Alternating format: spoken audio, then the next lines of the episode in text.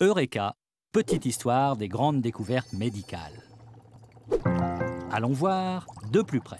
Partout dans le monde, les lentilles de contact aident des millions de personnes à mieux voir. Mais savez-vous que c'est un phénomène naturel qui a permis leur perfectionnement?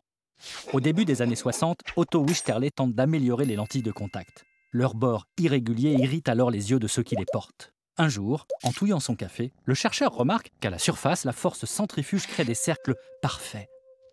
Il décide alors de s'en inspirer. Il démonte le moteur du gramophone familial et avec le jeu de construction de son fils, fabrique le prototype d'une nouvelle machine. Il parviendra ainsi à modeler des lentilles révolutionnaires qu'il testera directement sur ses yeux. Et c'est le jour de Noël que naquirent les premières lentilles de contact au bord régulier. Ainsi va la science. Parfois c'est le sens de l'observation qui permet les plus grandes avancées.